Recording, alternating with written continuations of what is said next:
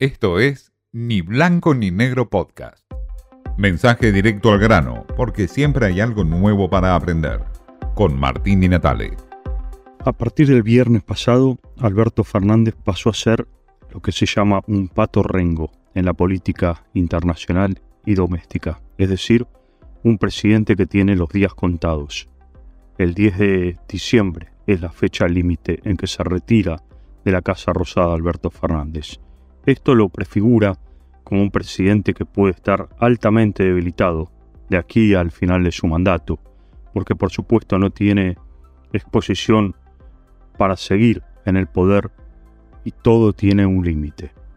Este es Alberto Fernández, aunque no le guste llamarse Pato Rengo.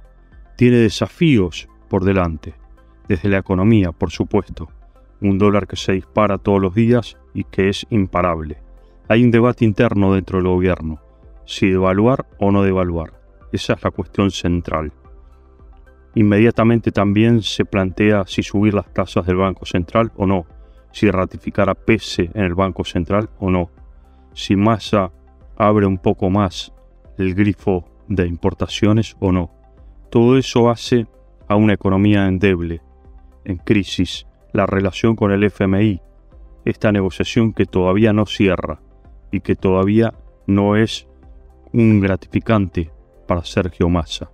La sequía, por supuesto, también golpea a esta economía porque no entran dólares de exportaciones del campo.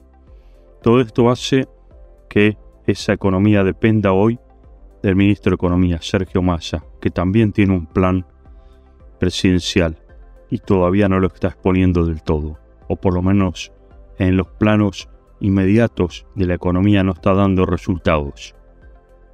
Desde el punto de vista internacional, los desafíos que tiene Alberto Fernández básicamente son dos, Estados Unidos y China. Acaba de estar en la Argentina la subsecretaria de Estado, Sherman, y la generala del Comando Sur, Laura Richardson, en donde ambas plantearon cómo será la relación de Argentina con China. Es la mayor preocupación de los Estados Unidos, la injerencia de China en la región, la instalación de la tecnología 5G por parte de Huawei, la compra de aviones, equipamiento militar a China, la instalación de una eventual central nuclear y muchas otras cuestiones que tienen que ver con el financiamiento de China en la región y por supuesto en la Argentina.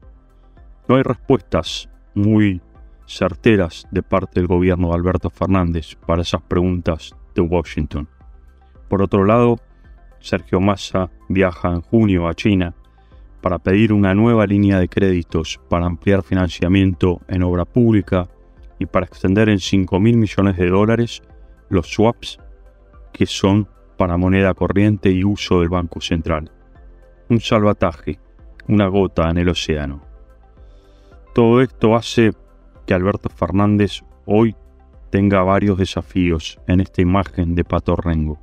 Son los desafíos que por supuesto se le plantea también desde la política Cristina Kirchner.